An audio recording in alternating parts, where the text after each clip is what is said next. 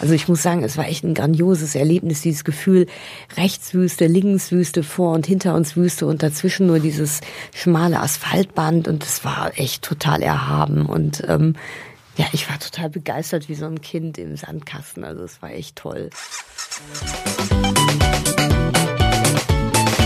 Pegasus Reisen. Expeditionen mit den Ohren.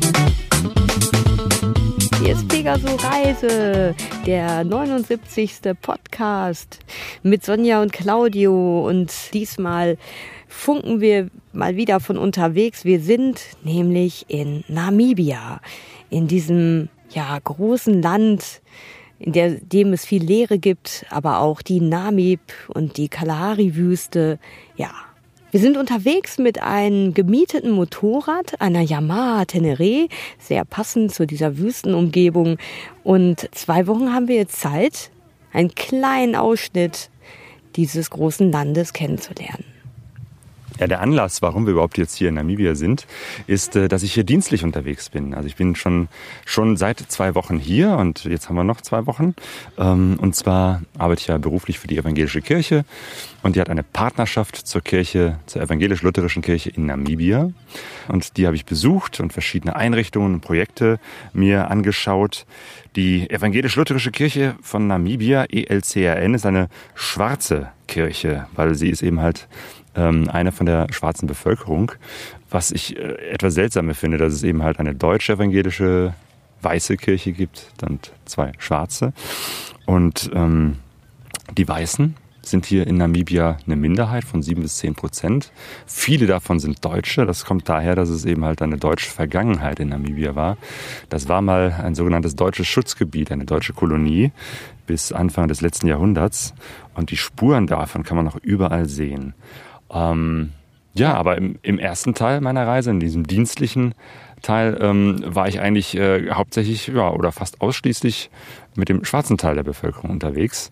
Ähm, und einen guten alten Freund, den ich wieder getroffen habe, ist der Pfarrer Lorenz Kujatike. Der war sechs Jahre in Deutschland, ist ein Namibianer und ist jetzt wieder zurückgekehrt nach Namibia und ist jetzt in Windhoek im Stadtteil Katutura Pfarrer in einer Gemeinde. Und Einleitend tun wir das Interview mit ein bisschen Musik aus einem der Gottesdienste hier in Namibia.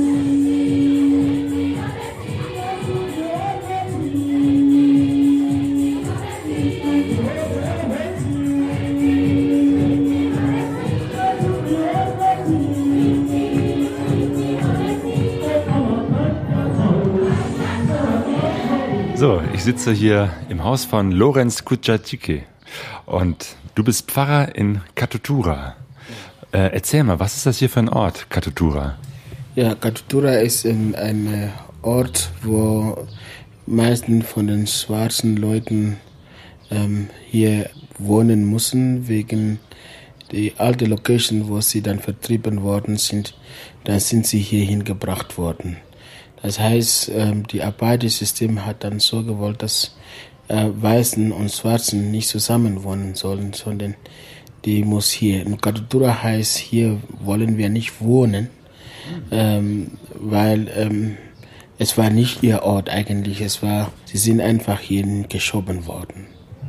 Das heißt, zu der Zeit der Apartheid hier in Namibia oder als es noch Teil von Südafrika war, waren sozusagen die Weißen in Windhoek City und der Vorort Katutura war der Teil der Schwarzen. Ja, wir sind äh, in Windhoek oder überall in äh, Namibia ist es so geteilt worden, dass Weißen alleine wohnen, das ist jetzt die Stadt. Da hat man, man geht in die Stadt.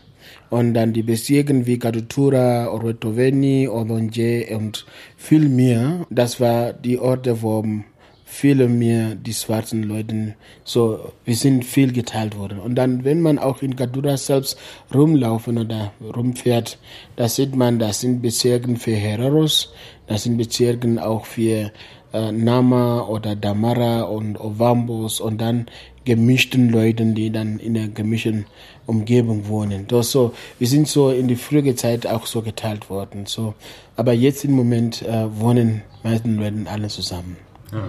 Okay, das heißt, die Zugehörigkeit zu einer Volksgruppe spielt die noch eine Rolle heutzutage? Ja, es spielt eine Rolle, aber es ist nur in den Generationen meiner Eltern. Die meisten Leute sind in die Kirche zusammengegangen. Die kennen sich auch noch. Aber wir sind so von, von Rassen hier getrennt. Aber wir suchen auch einen Platz, wo viele Rassen zusammen sind von Weißen, Schwarz, ähm, Kalat, Schwarz, mhm. all diese gemischten Leuten. Und das sieht man auch, als wir jetzt rumgefahren sind in Kadutura, da hast du nicht nur äh, Schwarzen gesehen, du hast auch weiße Leute gesehen, du hast auch ähm, äh, farbige Leute da dort gesehen. Das war eine Mischung von vielen Leuten, die dann mhm. äh, dort ähm, miteinander kommunizieren und all diese Sachen. So, äh, wir, wir versuchen eigentlich zusammenzukommen. Genau, du hast mich gerade so ein bisschen rumgefahren, ich habe mir gerade die Tour angesehen. Ist ja doch sehr unterschiedlich. Von äh, ne, richtig schönen Häuschen mhm. bis auch richtig äh, armen ähm, Blechhütten. Ist mhm. wirklich ganz, ganz unterschiedlich. Ja, ja es ist unterschiedlich, weil ähm, hier wir haben mit Land äh, zu tun. Und wir haben mit Häusern, die ähm, zum Beispiel das Geld, neue Häuser zu bauen, äh, ist nicht da. Ähm, ja, wenn, wenn ich dann 2006 oder 2004 daran denke, die Häuser waren bei 400 etwas. Heute sind die Häuser über eine Million Dollar. So, das heißt, es ist teurer geworden und wir jungen Leute können nicht einfach ein Haus kaufen. Deshalb ist es ganz schwierig, deshalb sehen wir diese Blechhütten. Das sind auch nicht nur nur Leute, die arm sind. Das sind Leute, die ähm, Polizisten, das, das sind Lehrerinnen und Lehrer, das sind Leute, die in der Regierung arbeiten, aber weil da keine Häuser bekommen kann, dann bauen sie einfach sich sowas, so ein Blechhut, bis sie dann ein gemauertes Haus bauen kann. So ist das hier. Ja. Kommen wir mal zur Sprache Deutsch. Du sprichst Deutsch, du hast sechs Jahre lang als Pfarrer in Deutschland gelebt und gearbeitet mit deiner Familie und bist dann wieder jetzt vor drei Jahren zurück nach Namibia gekehrt. Mhm. Wie war das ähm, für dich, wieder zurück nach Namibia zu kehren? Wenn man sechs Jahre in einem Land wohnt und arbeitet äh, und jetzt die Gedanke zu einer ungewissen Zukunft zurückzukommen, war es nicht einfach gewesen. Ich muss ganz viele Sachen im Gang sitzen, damit ich dann auch wissen, wenn ich hierhin zurückkomme, habe ich einen Platz zu arbeiten und damit ich auch meine Familie versorgen kann. Das war viele Sorgen, wohin, wo werde ich die Kinder in die Schule schicken, weil hier in Namibia ist Unterricht auch nicht frei wie in Deutschland. Wir muss dafür zahlen, ganz viel Geld und dann hat man vier Kinder hier im Haus. Es ist nicht einfach. Für die Kinder war es auch nicht einfach, weil ihre Freunde und Freundinnen, die sie kannte, sind in Deutschland. Hier muss sie jetzt neue Kinder kennenlernen. Ja. Gibt es auch etwas, ähm, was du an Namibia schätzt, was besser ist als in Deutschland? Ja, ich schätze mein Land, weil ähm, wenn man hier geboren ist, ähm, die, die, die, die Zeit, wo man mit deinen Freunden und Freundinnen äh, bist und auch die Familie, weil wir in Afrika oder in Namibia sind viel mehr familiär orientiert. Ähm, Vater, Mutter dabei zu sein oder so ist ganz wichtig. Ich schätze mein Land, dass man so weit fahren kann, ohne was zu sehen. Äh, das ist auch wunderschön. Das ist für mich auch äh, eine Erholung, wenn ich dann von äh, wenn du rausfahre und einfach in dann das Natur reingucke, ohne dass ich eine Gebäude sehe, nur dass ich nur einfach Bäume und Zäune und was alles sehen kann, das ist wunder, das tut gut, ja. Okay, Lorenz, vielen Dank für dieses Gespräch. Ja, ich bedanke mich auch, ähm, dass du auch hier bei uns ähm, reingeguckt hast und mit deiner Zeit auch dass wir auch heute so ein Dach aufgenommen haben, um viele zu sehen und auch zu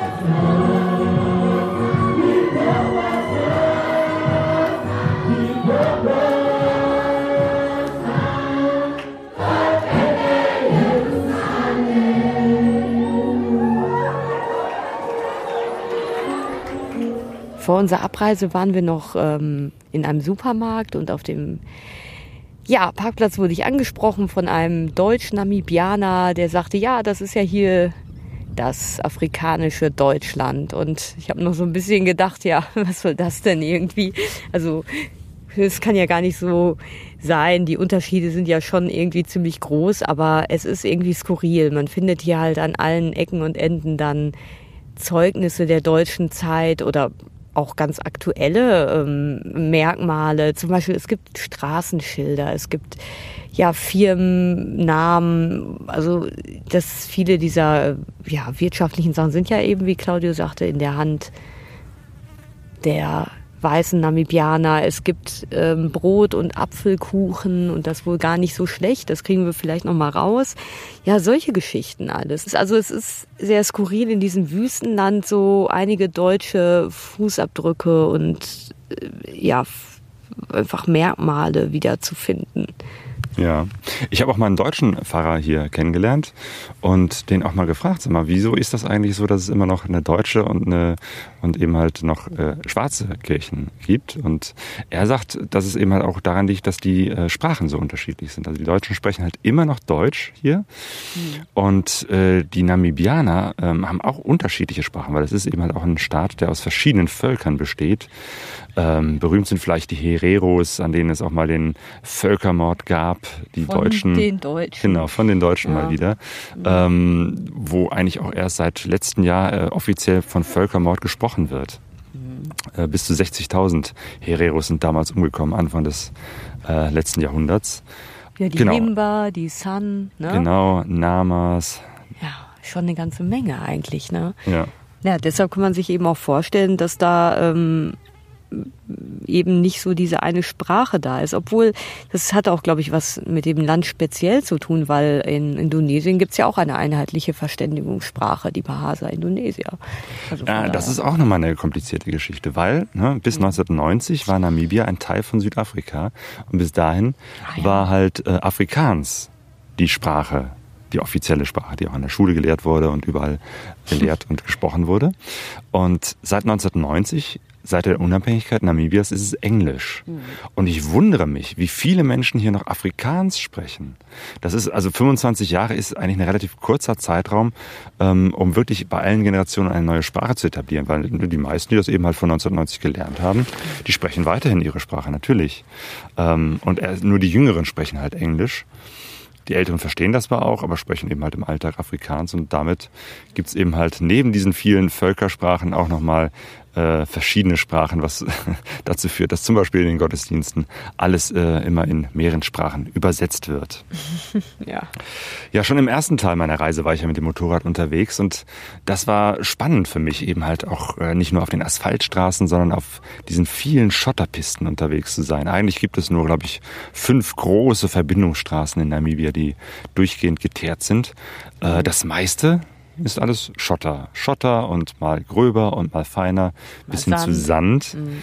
Und gerade wenn man eben halt durch die Wüste fährt, ist es halt richtiger Sand. Also die Schotterpiste, klar, ne, ist geschottert und rechts und links davon ist Sand, aber der weht halt immer wieder rüber. Und das ist schon nicht so einfach zu fahren. Ich bin mal äh, nördlich von Windhoek nach Wolfish Bay gefahren, durch die Nanib-Wüste. Ähm, das meiste hier ist so eher so Steppenland und Savanne. Immer so kleine Büsche, bisschen dunkelgrün, oliv. Braun ist die Landschaft, ähm, kleine Bäumchen. Aber das wird eben halt, umso mehr man äh, in diese Nani-Büste reinfährt, umso weniger Bäume, umso weniger Büsche, bis es dann irgendwann, ja, dieser Nationalpark, Naukluft, Nanib Park ist. Und da war es dann wirklich nur noch braune Sandwüste. Ich habe das in einem äh, Blogbeitrag beschrieben auf Pegaso Reise. Ähm, da könnt ihr mal so ein bisschen nachlesen, wie es mir ergangen ist, als ich zum ersten Mal alleine mit dem Motorrad durch diese unendliche Weite unterwegs war. Ein Wahnsinnserlebnis. Man ist ja oft dann auch wirklich alleine, weil das Land einfach so groß und so menschenleer ist. Also es ist ja gar nicht so viel Bevölkerung da und dann ist es eben nicht so dass dir auf dem Weg durch die Wüste ständig Leute begegnen. Ne? Überhaupt nicht. Es wohnen insgesamt nur zwei bis na, vielleicht drei Millionen Menschen in Namibia, einem Land, das, wie war das, doppelt so groß ist wie die Bundesrepublik. Also mhm. total wenige. Ich finde schon, da kriegt man so einen Respekt vor der Weite und auch vor der Einsamkeit. Ja, ja, ja. Wir haben eine, so eine Karte, die ist äh, so eins zu einer Million. Und da stehen ein paar Orte drin, wo man denkt, okay, bei so einer großen, groben Karte, das muss ja irgendwas sein. Und dann fährt man da hin und da ist gerade mal eine Tankstelle und ein paar Häuschen und ein Kiosk. Oder eine Farm. Ja. Also Ja. es ist wirklich ganz wenig hier. Und als ich auf den Rückweg ähm, von Walfish Bay über Karibib, also wieder über asphaltierte Straße gefahren bin, bin ich ein paar Motorradfahrern begegnet. Einheimischen, Namibianern, weißen Namibianern und habe die gefragt, sag mal, hör mal, ich sehe so wenige Motorräder hier, ähm, ist wohl eine Seltenheit. Und die sagten, nö, auch äh, gibt's schon. Wir haben sogar ein Motorradtreffen in Karibib.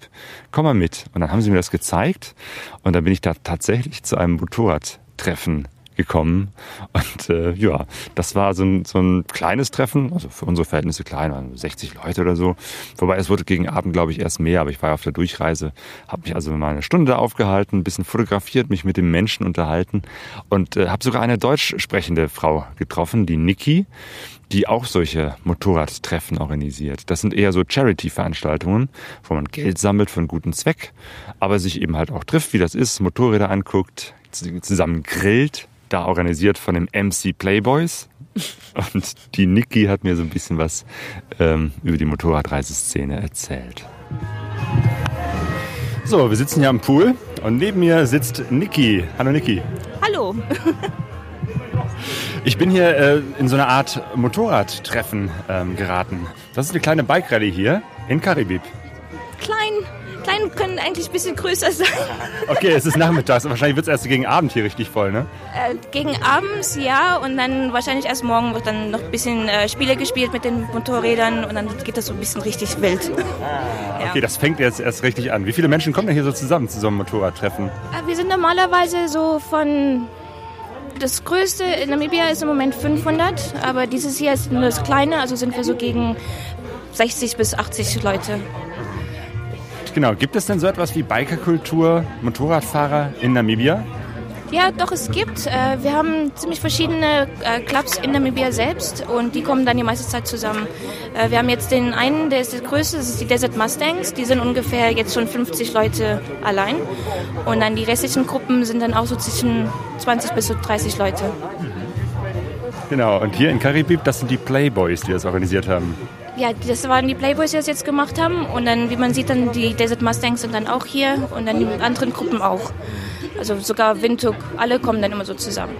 Das wird dann immer auf Facebook auf eine Seite gepostet, wer was macht. Und dann hm, wartet man einfach und guckt, wie viele kommen. Ja, wie klappt das? Ähm, wie kommt das? Also du bist eine Deutsche, die hier nach Namibia gekommen ist. Genau, das ist richtig. Und ich habe jetzt erst an Anfang von diesem Jahr, war ich dann ein bisschen mehr mit den Bikes zusammen.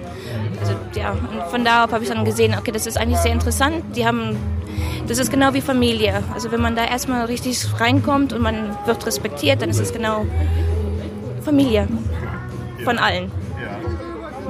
Ähm, bei dir war es deine Familie, die, die, die sich irgendwann mal nach Namibia begeben hat. Also ich habe mich erst gewundert, dass eine Deutsche äh, hier in Namibia lebt. Also eine, die jetzt nicht sozusagen aus Namibia kommt, sondern wie war das aus der Eifel kommst du?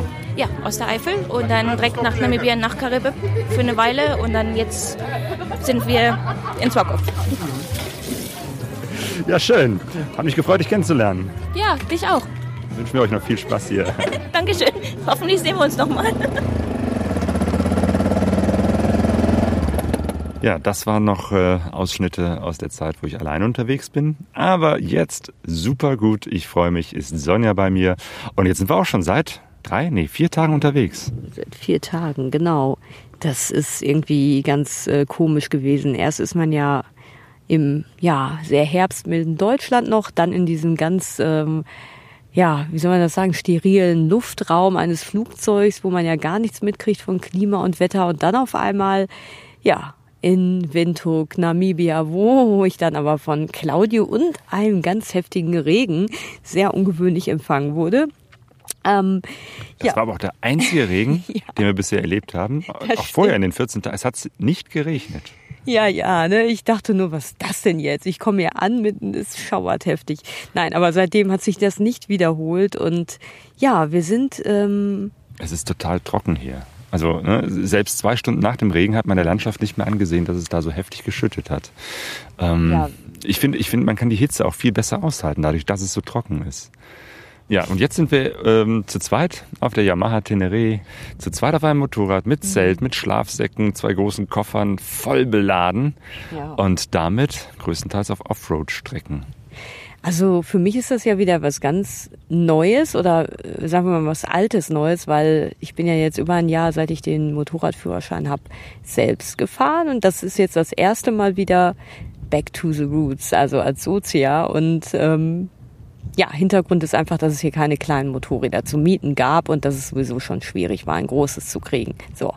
Und ähm, ich hatte so ein bisschen anfangs die Befürchtung, Gott, vielleicht finde ich mich da nicht so gut in die Rolle rein und kann mich da nicht so entspannen und ähm, bremst vielleicht die ganze Zeit mit. Das ist aber gar nicht so. Also ich äh, ja, habe mich da eigentlich ganz schnell wieder wohlgefühlt auf dem Sozius. Gestern war es halt ein bisschen anders, das lag aber nicht an, an dir, Claudio, ähm, weil dir vertraue ich da völlig mit deinem Fahrstil, du machst das echt super. Es ist einfach nur so, gestern sind wir das erste Mal, ja so fast 300 Kilometer Schotter am Stück gefahren, weil das einfach, es gab da auch gar keine Alternative so richtig äh, zu dem Ort, wo wir hin wollten. Und das war am Anfang noch ganz gut. Mm, Und ähm, da war so eine gut erkennbare Spur, durch die man fahren konnte. Und irgendwann, ja, wurde das aber immer wilder und durcheinandergehender und ähm, ja auch äh, so mit vielen weichen Abschnitten und harten, die sich dann äh, irgendwie ganz schnell abwechselten. Und da ist mir schon manchmal so der Atem gestockt. Aber ich glaube, ähm, ja, wie war das für dich? Du hast das so ganz gut hingekriegt. Naja, zumindestens wir sind nicht hingefallen Ja. während der ganzen Zeit. Bisher kein Sturz, das ist schon ich Das super. einmal oder zweimal kurz dachte, wir waren kurz davor. Ja, aber ja, das stimmt. Ja. Es gibt da einfach so fiese Verwehungen dann, ne? Dann endet die Spur auf einmal in so einem dicken Schotter, ja, Hügelchen, ne? Und äh, wenn man da aus Versehen dann reinkommt, dann, dann kommt das Motorrad ganz schön in Straucheln. Man kann immer unheimlich weit bis zum Mhm. Horizont sehen. Und die Straße geht meistens so über leichte Hügel rauf und runter, aber diese Hügel sind relativ steil, Mhm. dass man gar nicht sehen kann, was ist dahinter. Das heißt, man kann gar nicht so Gas geben, sondern muss immer darauf äh, gefasst sein, dass hinter dem Hügel irgendwas Unerwartetes ist. Sei es ein Fahrzeug ähm, oder, ja, meistens geht es eben halt runter in eine Senke und unten in der Senke sammelt sich dann wieder der Sand.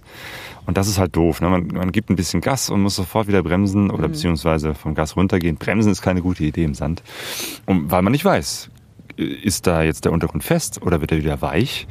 Und es wechselt sich so ab. Und 60 ist so ungefähr die Durchschnittsgeschwindigkeit. Unterm Strich kommen wir ungefähr mit 50 voran. Ähm, selten kann ich mal auf 70 besch- äh, beschleunigen, weil es dann eben halt ähm, wieder ja, hinter der nächsten, sei es Kurve oder sei es Hügelchen, äh, wieder unbekanntes Terrain ist und man nicht weiß, kann ich jetzt Gas geben oder muss ich wieder runter vom Gas. Ja, und die meisten Leute sind hier ja dann doch mit Autos, mit so dicken Four-Wheel-Drives meistens. Ähm, nicht nur, aber schon sehr viele natürlich unterwegs und die geben natürlich viel mehr Gas auf diesen Schotterpisten. Also du kannst da, glaube ich, bis zu 90 fahren und viele machen Mehr. das. Ja, Viele machen das und fahren auch schneller. da ähm, fahren auch welche mit 120. ja, also mit dem Motorrad, also boah, ich glaube, das ist nur selbstmörderisch, weil wenn da mal irgendetwas passiert, man stürzt und hat sich was verstaucht, es ist echt so, dass manchmal, es ist so menschenleer, für mich ist das total ungewohnt und irgendwann kommt vielleicht mal jemand, aber da muss man vielleicht auch mal drei Stunden in der Hitze vielleicht warten und da sollten wir doch jeden Sturz auch vermeiden. Aber was auch unangenehm ist, einfach dadurch, dass es Schotter ist und Staub ist. Wenn ein Fahrzeug entgegenkommt, ist man erstmal für ein paar Sekunden in so einer dicken Staubwolke und ja, sieht nichts. Das ist ja auch als Fahrer dann eigentlich total unangenehm, ne? Naja, und zum Glück weiß man ja ziemlich lange im Voraus, dass Ja. da jemand kommt. Zum Aber dann Glück. heißt es wieder langsamer werden und ganz langsam ausrollen lassen, bis die Sicht wieder frei ist. Ja, das ist echt so eine Sache. Gut, dass der Verkehr so gering ist. Ja. Und äh, man schwitzt halt doch. Ja. Also auch wenn es trocken ist, diese Ja. Hitze ist. Äh, wir, wir müssen immer nicht viel Wasser mitnehmen. Absolut. Also viel Lebensmittel passen schon gar nicht mehr in die Koffer rein, weil wir ja schon ganz wenig Zeug dabei haben, aber eben halt immer ganz viel Wasser dabei haben müssen, weil man trinkt ohne ja, Ende. und Werkzeug, ne? Werkzeug, genau, ein halber Koffer ist nur mit Werkzeug voll. Ähm, und das ist auch gut so, dass wir Werkzeug und, und ein paar Ersatzsachen dabei haben. Ja, und die Infrastruktur ist einfach nicht äh, so. Also man kann jetzt nicht sagen, ah, in 20 Minuten kommt ein Laden, da kaufe ich wieder was. Man soll auch echt jede Tankstelle, die da ist, nutzen, um zu tanken, weil man nicht weiß, ob die nächste vielleicht noch Benzin hat, obwohl das ist uns bis jetzt noch nie passiert. Nö. Aber die, die Abstände sind halt sehr, sehr weit zwischen den Tankstellen. Ja, und ähm, ja, heute, heute brauchen wir das Werkzeug dann. Genau, unser erster Platten.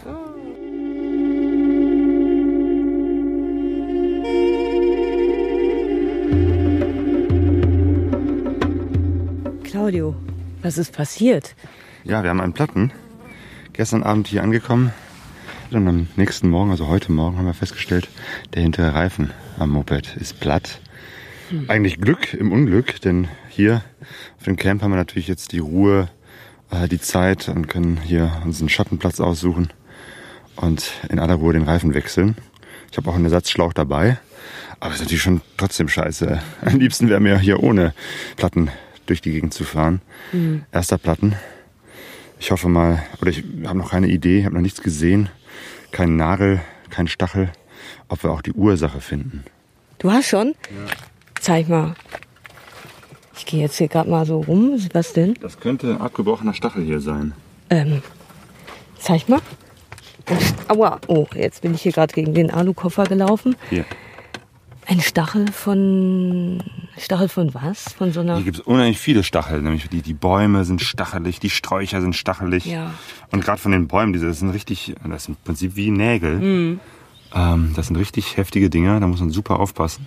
Aber die Sache ist halt die, ne, also auch wenn man immer schaut, zum Beispiel wenn man auf dem Campingplatz fährt, dass man halt möglichst nicht über irgendwelche dornigen Äste fährt, man kann es halt nicht zu 100 Prozent verhindern, weil es sind so viele und, ne, also ein Moment mal nicht hingeguckt und das passiert dann, ne, und Ja. es könnte natürlich sowas sein und ich glaube, diese Stacheln sind auch extrem hart, also das ist nicht nur so ein kleiner wabbeliger Stachel, das ist echt, ne, Ja klar, dicker Stollenreifen, da muss schon ordentlich was dahinter stecken. um- wie eine Metallnadel wahrscheinlich, ne, so, also. So, jetzt, jetzt würde ich gerne mal, Ja. wenn du einmal zur Seite gehen könntest, jetzt will ich diesen Ja. Reifen hier ausbauen. Ja, ich helfe dir jetzt auch dabei. Ja, während Claudio schon mal anfängt, den Reifen auszubauen, kann ich ja mal beschreiben, wo wir sind. Und zwar ähm, sind wir in der Nähe von Kettmannshoop. Ähm, und zwar auf dem Köcherbaum Campingplatz. Und zwar gibt es ja hier diese speziellen Köcherbäume. Das sind so ganz markante äh, mittelhohe Bäume mit so einem knubbeligen Stamm und so in den Himmel ragenden, dichten Ästen, wo so sternförmige Blätter, könnte man das nennen, drauf sind. Und ja, die sind hier verteilt in so einer Hügellandschaft, wo ja auch immer wieder ganz viele Geröll, Geröllfelder sind, Steine sind und ähm, ja, das ist ein sehr, sehr idyllischer Ort. Wir sind hier gestern angekommen zum Sonnenuntergang und ähm, das war wirklich sehr schön. Ja, vorher sind wir 300 Kilometer Offroad gefahren von Gochas, diesem Ort, wo wir vorher übernachtet haben. Ähm, und die Straße oder diese beiden Straßen, die hier hingeführt haben, waren halt ähm, unasphaltierte Straßen, Schotter. Ja, und dann wurde das aber immer schlechter und dann kam so eine Ecke. Da waren wirklich über, ich weiß nicht, über eine äh, Zeit von 20 Minuten, eine halbe Stunde, war das ein Hügel nach dem anderen und es ging immer auf und ab und auf und ab, aber das in Verbindung halt mit sehr schlechtem Straßenuntergrund und das hatte so ein bisschen was von Achterbahnfahren, also äh, weiß ich nicht, beim fünften Mal dachte man, hey, super, beim zehnten Mal, ja, ist das schön, aber irgendwann, als dann nach dem Hügel die 30. Ähm, ja, als man da hinter dem Hügel gesehen hat, es geht jetzt noch so weiter bis zum Horizont, dann war das doch schon so ein bisschen sehr anstrengend.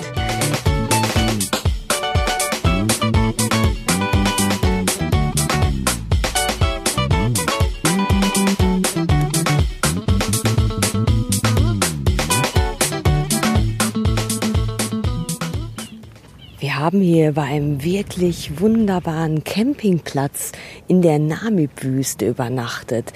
Das ist hier so eine ganz wunderschöne Canyonartige Landschaft, so leichte Hügel mit so kleinen Büschen besetzt und äh, übersät und ähm, ja, in so einem schönen rötlichen Licht schimmernd. Und mittendrin, ja, ist dieser Campingplatz umgeben auch noch von so Felsgestein, von so bizarren Felsgesteinlandschaften. Ja, und da haben wir übernachtet. Es war zwischendurch sehr windig und ähm, die Campingplätze hier sind sehr idyllisch so. Das ist nicht so großer Platz, wo sich ein Camperwagen an den anderen reiht. Nein, auf so einem Campingplatz hier sind höchstens so ja, fünf, sechs Leute, also Autos. Meistens sind es ja Autos, Camperwagen mit Zeltdächern. Ähm, wir das einzige Zelt.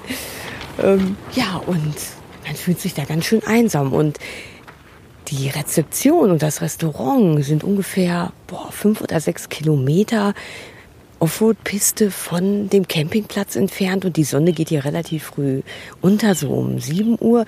Und wie das nun mal so ist, wenn man so ankommt ähm, ähm, und Zelt aufbauen muss und dann noch was essen will, ja, dann sind wir halt rübergefahren zum Restaurant, diese sechs Kilometer. Und auf dem Rückweg war klar, es ist dunkel und wir sind eine sehr sandige Piste gefahren. Auf dem Hinweg bei Licht war das auch kein Problem, aber auf dem Rückweg haben wir uns verfahren und sind dann auf so eine ganz sandige Nebenpiste geraten und auch hingefallen, aber Gott sei Dank ist nichts passiert, ja. Und ähm, wurden dann von so netten Campern auf den richtigen Weg wieder zurückgeführt. Aber das war schon so ein kleines Abenteuer, was gezeigt hat, warum man eigentlich nicht nachts hier fahren sollte. Auch nicht, wenn es das Campingplatzgelände ist. Ja, heute haben wir jetzt dann so eine ziemlich offroadige Strecke vor uns, von der ich nicht weiß, wie das wird. Also übrigens die letzten fünf Tage, die uns jetzt bleiben, ist es nur noch offroadig. Gestern sind wir noch mal kurz auf 200 Kilometer auf Asphalt gefahren, aber jetzt die restliche Zeit, die restlichen Tage wird es wieder nur in den Offroad-Bereich gehen. Und ähm, ja, ansonsten würde ich sagen, ist jetzt mal wieder Zeltabbau und dann Frühstück angesagt.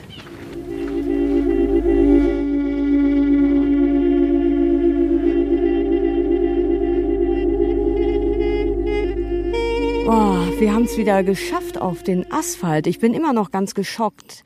Wir sind Zeugen eines Unfalls geworden, eines Motorradfahrerunfalls. Und zwar ähm, sind wir heute gestartet von aus und jetzt wollten wir eigentlich eine unbefestigte Straße Richtung Helmeringhausen nehmen. Das sind 105 Kilometer. Und von dort aus weiter nach Betta, um Ja. dann nach Sesrien zu kommen. Nochmal 100 Ähm, Kilometer. Aber das ist jetzt hier richtig Sandwüste und die Ja. Strecke ist total versandet. Und Also, kurz bevor mhm. eben halt diese die unbefestigte Straße losging, haben wir noch äh, zwei Südafrikaner getroffen, Richard und Ewan. ja. Und haben noch mit denen so ein bisschen uns unterhalten und dann sind wir losgefahren. Mhm. Ja, die und die- beiden auf einer 1200er, also ne, jeweils eine 1200er GS und die haben richtig Gas gegeben. Richtig, und, und, und, und ähm, äh, die wollten heute sogar nach Sesriem fahren. Ich weiß nicht, ob das dann nochmal, also wir wollten 200 Kilometer fahren und ich glaube, bis Sesriem könnte sein 400 oder Ja, oder- 350. Ja, genau, so in die Richtung. So, also die hatten richtig viel vor und dann sind wir langsam losgefahren und ähm, die waren schon ganz lange weg. Und irgendwie wurde das beim Fahren, also es hat sich auch für mich als Sozial überhaupt nicht gut angefühlt, weil wir sind gerutscht und das war, der Sand war, überall waren so tiefe Furchen und es fühlte sich so ein bisschen an, als ob man auf Eis fährt. Also ganz, Ja, man kam ständig ins Schleudern. Ja, Obwohl ja. wir relativ langsam gefahren sind. so Äh, 20 bis 40 kmh, ne? Ja, aber ich, ne, wir sind ja schon einiges hier Offroad gefahren, aber so sandig wie hier, das habe ich noch nicht erlebt. Also hier ist wirklich nochmal eine, eine ganz andere Kategorie. Und ja, irgendwann dann- sahen wir von, mhm. von Weitem einen schwarzen Fleck da. Ähm, und das war eins von den beiden Motorrädern. Ja, und dann sind wir dahin. Und ähm, ja, dann stand da am Straßenrand einer der beiden Motorradfahrer, der beiden Südafrikaner, und war das- total benommen. Das Motorrad total demoliert, wirklich total. Der Hinterreifen völlig eingequetscht. Überall auf, dem, auf der Sandpiste verteilt einzel zersprungene, zerborstene Einzelteile vom Motorrad. Und er stand und hatte, glaube ich, noch so einen Schock. Er stand da. Man sah, er hat ähm, irgendwie eine Verletzung im Gesicht. Wir konnten ihn aber ansprechen und er war total benommen, hatte aber Schmerzen. Ja, und nach einer Ewigkeit kam sein Partner dann zurück. Der, Der war vorgefahren Mhm. und ist dann äh, zurückgekommen. Aber der, der ist nicht nur einfach hingefallen. Ja. Das, ich weiß nicht, Nee. was passieren muss, dass, dass so eine 1200er GS dermaßen äh, zerschrottet ist. Also, Also- die muss ich wahrscheinlich überschlagen Ja, haben, weil es ja. war oben äh, am Teil, also das ganze Cockpit war abgerissen. Ja. Unten das Hinterrad, was ja an so einem fetten Kadern ist, war völlig verbogen. Also ja, das, war so unter den Rahmen gepresst. Ne? ja, Das ja, also wir haben es so, noch oh. versucht, am Ende irgendwie zur Seite zu schieben, aber nichts mehr zu machen. Der muss übelst gestürzt sein. Vielleicht hat er sich überschlagen. Aber wenn ich überlege, sein Kumpel hat gesagt, er war mit 80 km/h unterwegs und ich vermute mal, dass der ja, unversehrte Kumpel war der erfahrenere und er ist hinten gefahren. Wie auch Der- immer, der hat einfach nur Pech gehabt. Auf jeden Fall, naja, wir haben ihn dann irgendwie stabilisiert. Äh, Erstmal hat er nur gestanden, Helm abgenommen, dann hat er irgendwie Wasser getrunken. Mhm. Irgendwann konnten wir ihn dann, vorsichtig mal äh, aufs Motorrad setzen und ein bisschen Schatten spenden. Er hat auch so eine leichte Verletzung am Hals, aber er hat über Schmerzen am Rücken Ja. geklagt. Also ich- wahrscheinlich hat er sich eine Rippe gebrochen oder so. Ja. Äh, Oder auch mehrere. Ich meine, er war immer noch bei Bewusstsein. Was Mhm. Ja. allzu Schlimmes kann es nicht gewesen Aber sein. ihm ging's nicht gut, das hat man richtig gemerkt. Ja. Und dann haben wir, der, also du und der Jun, über das Satellitentelefon dann Hilfe angefordert und auch Autos, die vorbeifahren, gestoppt. Äh, einer ist zurückgefahren nach Aus und hat ähm, Hilfe geholt. Es war, wie gesagt, dieser Offroad-Bereich war erst 809 Kilometer weit. Also es war Ja. noch nicht so weit von der Zivilisation entfernt, Gott sei Dank. Aber es hat dann auch ziemlich lange gedauert. Ne? Eine Stunde bestimmt in der sengenden so äh, Sonne, wenn jemand verletzt ist mit einer... Und ähm, ja, also Ja. Ich, mich hat das schon sehr beeindruckt und ich fand das sehr beklemmend. Und da hatte ich dann das Gefühl, ey, lass uns bitte nicht weiterfahren. Ähm, ja, das ist zu sandig hier. es ist, Das zu gefährlich und es dauert lange. Es ist kein Spiel. Es ist, es ist echt die Wüste und wir sind das nicht gewohnt und wir fahren zu zweit auf so einem schweren Motorrad und, und die Hilfe, es braucht echt Zeit. Und wenn irgendjemand schwer verletzt ist, dann dauert es vielleicht zwei Stunden und ja, Ja.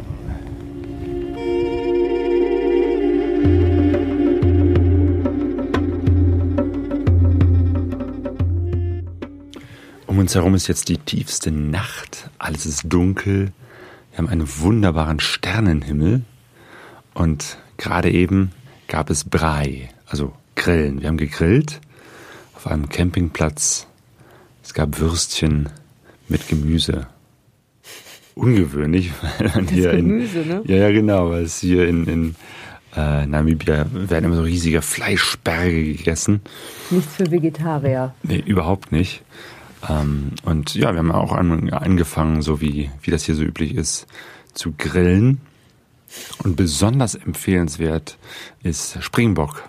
Total zartes, sehr, sehr leckeres Fleisch. Ja, und jetzt sind wir ähm, wieder in der Kalahari. Genau, in der Steppe. Ja. Ähm, vielleicht müssen wir mal ein bisschen so Revue passieren lassen. Seit dem Unfall sind jetzt wieder drei Tage vergangen. Ähm, und ja, wir haben da eben halt in der Situation ähm, beschlossen, nicht mehr über diese Offroad-Strecke und schon gar nicht durch den Sand zu fahren, haben unsere Pläne geändert und sind dann weiter Richtung Westen zur Küste gefahren bis nach Lüderitz.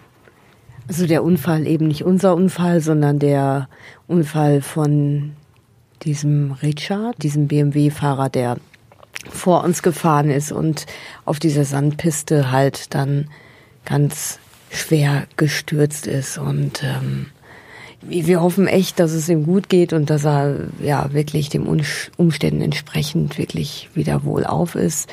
Und dann ja, sind wir auf die Asphaltstraße dann gefahren Richtung Lüderitz zur Küste. Ähm, das waren ungefähr 120 Kilometer. Und ich muss sagen, diese 120 Kilometer, die waren so abwechslungsreich, dass ich das nicht bereue. Wir sind am Anfang ähm, ja losgefahren in so einer ja, wie, wie soll man das sagen, Claudio? Die, die, die, die, irgendwie hat sich die Landschaft ständig geändert. Erst war es alles so, weiß ich nicht, rötlich mit, mit so grünen Büschen, im Hintergrund so Bergketten und dann wurde es so ockerfarben. Und mit der Zeit, je näher wir Richtung Lüderitz kamen, desto ja, desto vegetationsarmer wurde auf einmal halt das Ganze. Also die Büsche verschwanden. Es war irgendwann rechts und links von dieser Straße, von diesem Highway nur noch ockerfarbene Sandkasten in riesengroß, in XXXL und Ja, ist die Wüste Nanib halt, ne? Das Ja. ist richtig Wüste. Da ist nur Ja. noch Sand. wir sind echt Sand und Steine. Genau, durch einen riesen Sandkasten gefahren, in der Hintergrund immer so Anthrazit oder graue Bergketten. Äh, Es wurde immer windiger. Und ähm, dieser, dieser Wind, der wurde so richtig, so richtig starke Windböen und der hat dann auch den Sand über die Fahrbahn getrieben. Und ja, die letzten Kilometer, die waren echt, Also hast du wirklich gekämpft, ne? Ja, äh, teilweise war das äh, Motorrad richtig schräg, so gegen den Wind. Es gab auch so Warnschilder, Wind und Sand, wo man sich auch denkt, okay, hier ist Wüste. Ein Schild, das vor dem Sand warnt, was soll das? Aber irgendwann habe ich es dann verstanden, weil der Sand eben über die Fahrbahn so fegt. Ähm, ich meine, das war jetzt kein Sandsturm, aber ich habe so eine Ahnung davon, wie Ja. ein Sandsturm sich anfühlen konnte. ähm, Hier das ist schon überall- heftig. Ja, überall war nachher Sand, ne? Wir sind dann in Lüderitz angekommen und äh, waren dann total versandet. Aber ja, kein Wunder. Es, es, es ist ja kein Wunder, wenn man durch die Wüste fährt und es war wirklich, also ich muss sagen, es war echt ein grandioses Erlebnis, dieses Gefühl, rechts Wüste, links Wüste, vor und hinter uns Wüste und dazwischen nur dieses schmale Asphaltband und es war echt total erhaben und ähm, ja, ich war total begeistert wie so ein Kind im Sandkasten. Also es war echt toll. Ja, und dann sind wir in Lüderitz angekommen und wie der Name schon sagt, das ist eine Stadt, wo man das Gefühl hat, man ist jetzt plötzlich in Deutschland, irgendwo an der Nordseeküste.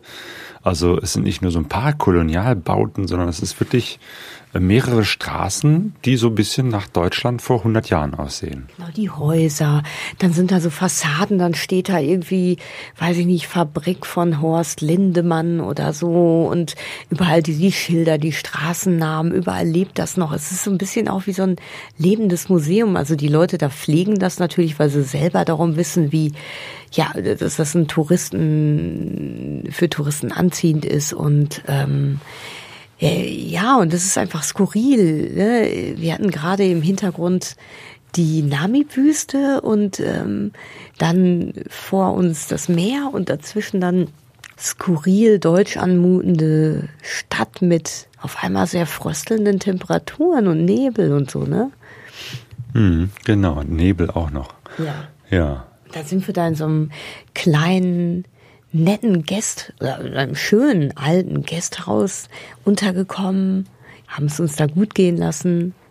Ja, Ja, mittlerweile sind wir jetzt ähm, wieder von Lüderitz aus ins Landesinnere gefahren, wieder in den ähm, Nordosten und sind jetzt wieder in der Kalahari. Und es gibt eigentlich keinen Ort, an dem wir bisher waren, wo es äh, irgendwie langweilig wäre. Das Einzige vielleicht, dass es manchmal doch diese ähm, langen Strecken, die man fährt, doch sehr, sehr äh, ermüdend sind, weil man wirklich Kilometer um Kilometer fährt. Und das, man sieht nur bis zum Horizont die Straße, fährt weiter und sieht immer noch bis zum Horizont die Straße. Ja, aber jetzt sind wir wieder auf einem Campingplatz, sind jetzt fertig mit Essen und werden uns ins Bett legen.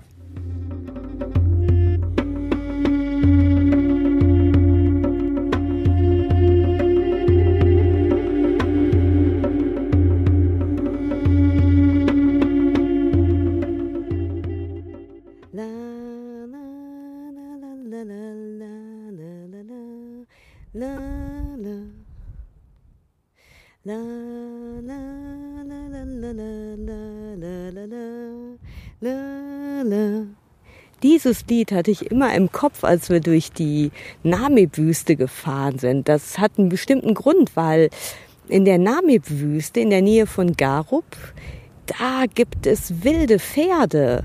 Das äh, kommt daher, dass die Deutschen, als sie hier ähm, Namibia annektiert haben, die sind ja irgendwann, haben die das Land verlassen und haben ihre Pferde, also die Soldaten haben die Pferde hier gelassen.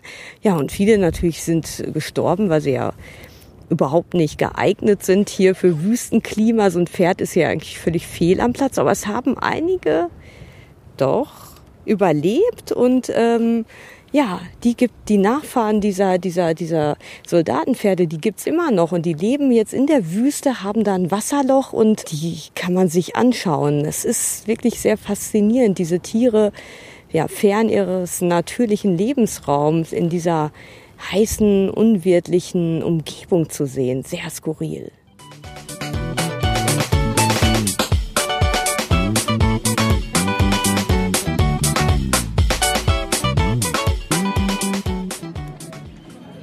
Frühstücksbuffet direkt am Lake Oanop in Rehoboth, südlich von Windhoek.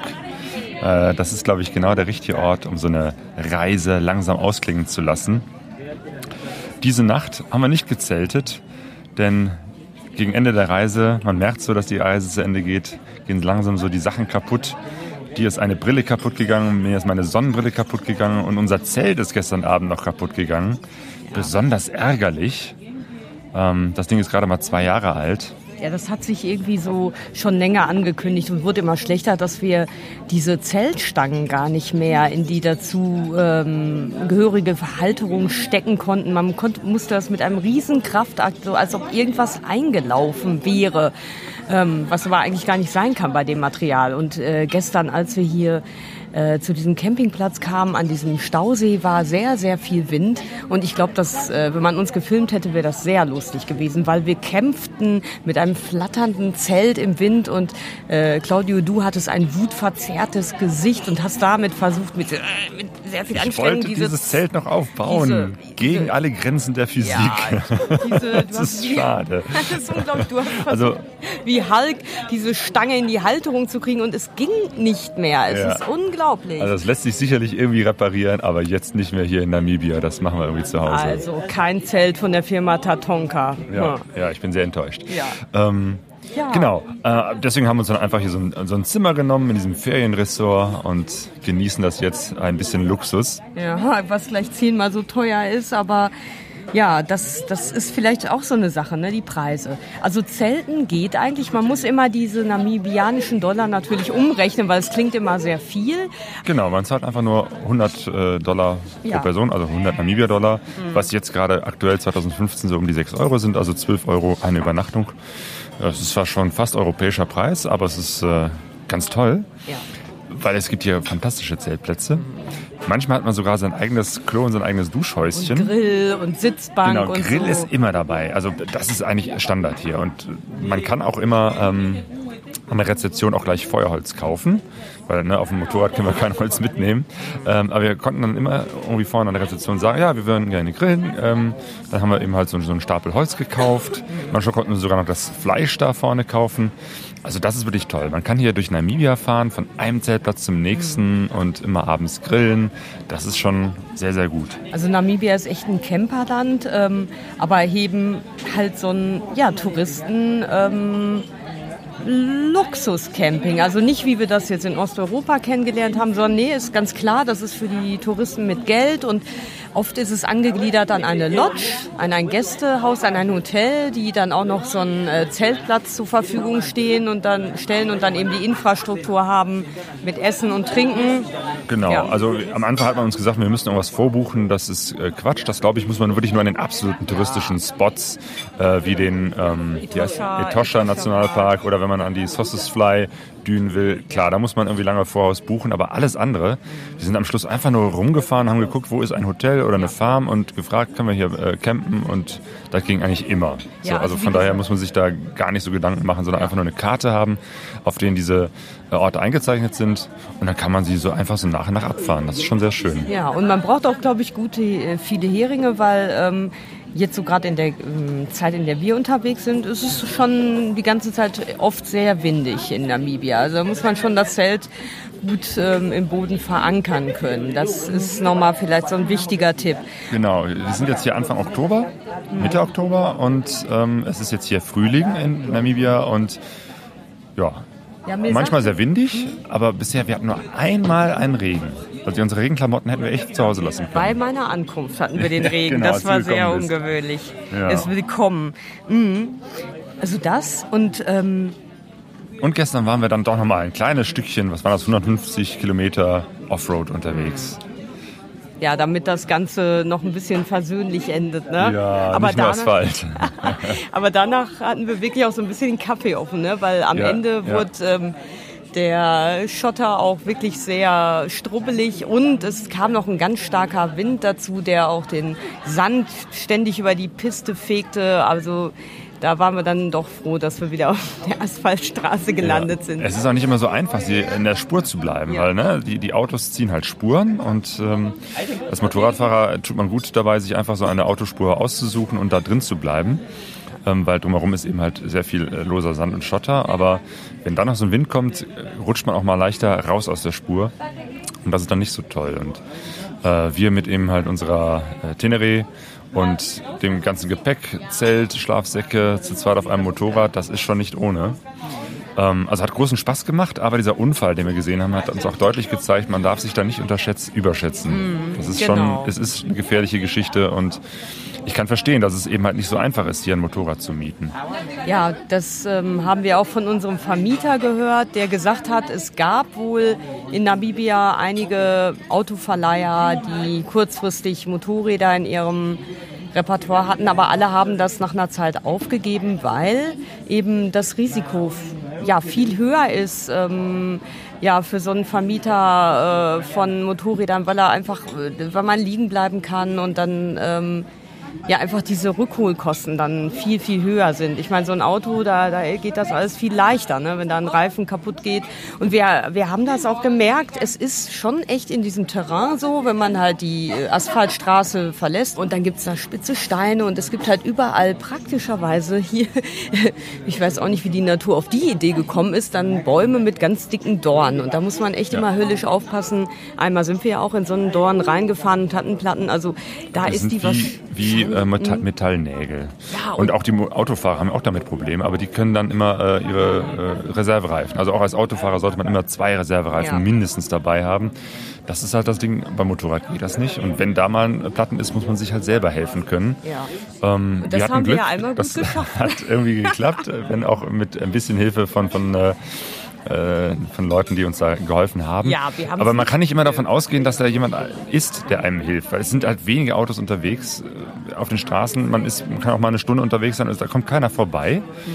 Äh, irgendwie so etwas wie ein ADAC gibt es sowieso nicht. Und es gibt auch, auch kein Know-how, was Motorräder anbetrifft, weil hier eben halt kaum Motorrad gefahren wird. Also wenn technisch irgendwas äh, kaputt ist, äh, wird möglicherweise eine Werkstatt dir auch nicht helfen können. Man muss sich selber helfen können. Und, Und das macht die Sache eben halt äh, so ein bisschen gefährlich. Und ich habe auch äh, aber gemerkt, dass die Sensibilität unter den äh, Fahrenden ist sehr hoch. Also wir standen ein paar Mal am Straßenrand und manchmal passiert das dann, dass ein Autofahrer verlangsamt, guckt, ob alles okay ist, ob wir eine Panne haben, Daumen hoch und dann haben wir mal die Daumen hoch gezeigt, so, weil ich denke einfach, dass wenn jemand am Straßenrand ist, dass einfach hier die Leute mehr so ein bisschen drauf achten, ah, hat der was, kann ich dem helfen? Ja. Weil man einfach weiß, ähm, äh, Hilfe kann unter Umständen sehr, sehr lange dann äh, dauern. Ähm, genau, das war die Sache ähm, zu den Pannen.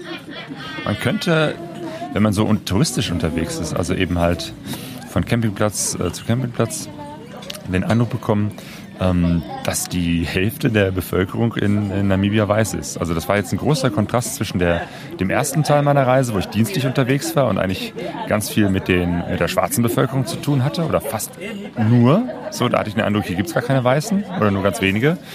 Und jetzt, wo wir eben halt in diesen Campingplätzen äh, unterwegs waren, hat man genau den umgekehrten Eindruck. Da begegnet man kaum irgendwelchen Schwarzen, weil da sind ähm, Schwarze eigentlich nur die Angestellten im Restaurant Ja. oder äh, die hier irgendwo was fegen oder sauber machen Die oder Security. einfach, ja. Das ist ein ganz, ganz komischer Eindruck, den man davon bekommen könnte. Weil Weiße sind hier eigentlich eine Minderheit, so sieben bis zehn Prozent. Ähm, Ja. aber die sind eben halt immer noch sehr getrennt. Das ist immer noch der, der Nachklang dieser ähm, Zeit, äh, wo es eben halt noch Teil von Südafrika und damit auch Teil des Apartheid-Systems Ja. war. Ähm, das merkt man auch, dass eben halt die schönen Städte, so wie Lüderitz oder auch Windhoek, da eben halt so die Innenstädte sind, wo ganz viele Weiße leben und die Schwarzen immer noch äh, sehr viele und vor allem auch die Armen draußen, da wo die äh, ehemaligen Townships waren, wohnen. Ja, das ist einfach ein, Ding dieses Landes, Namibia. Ähm, wer Geld hat, der schickt seine Kinder zur Ausbildung oder zum Studium ins Ausland. Das habe ich auch mehrmals gehört. Das heißt, äh, ähm, auch gerade hier die Deutschen schicken oft ihre Kinder nach Deutschland dann zur, zum Studium, zur Ausbildung oder nach Südafrika oder nach Amerika oder irgendwo ins Ausland.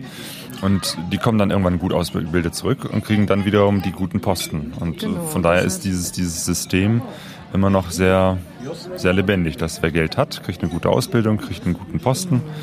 Und äh, wer wenig Geld hat, kriegt halt eine schlechte Ausbildung und bleibt dann eben halt in seiner sozialen Schicht.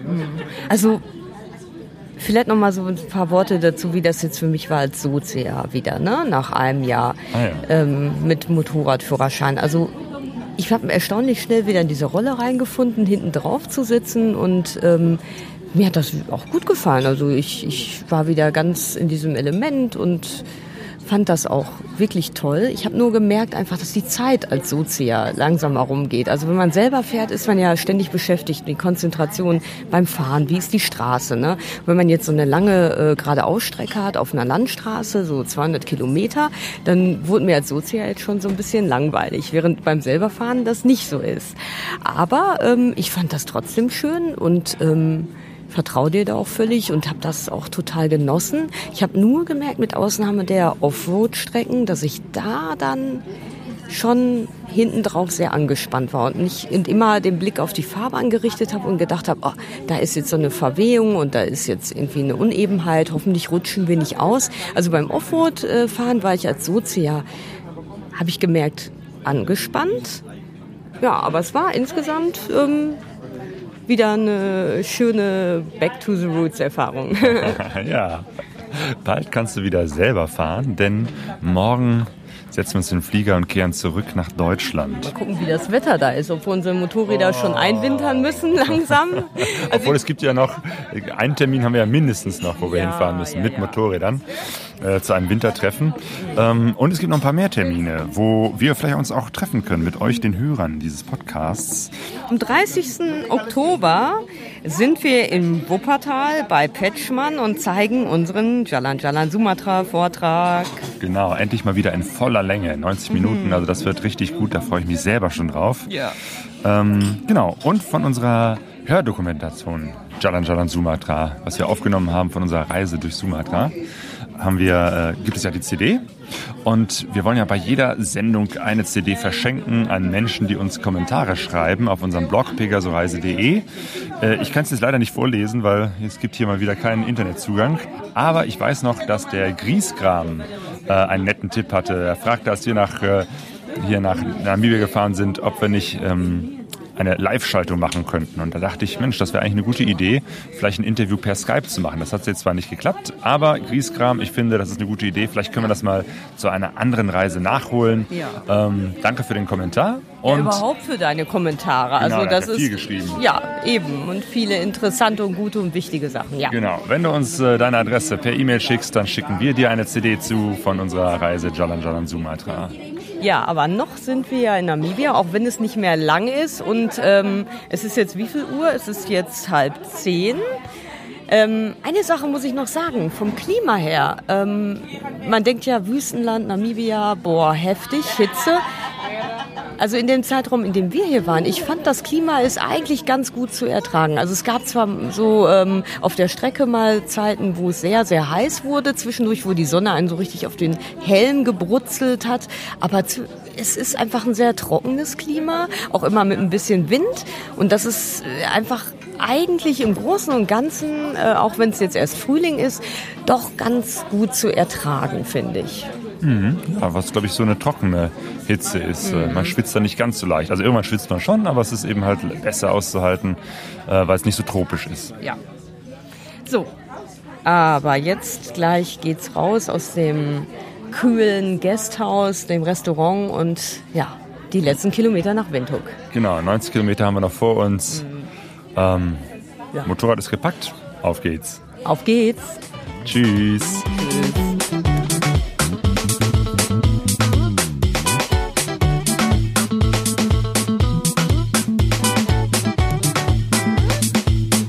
Pegaso Rise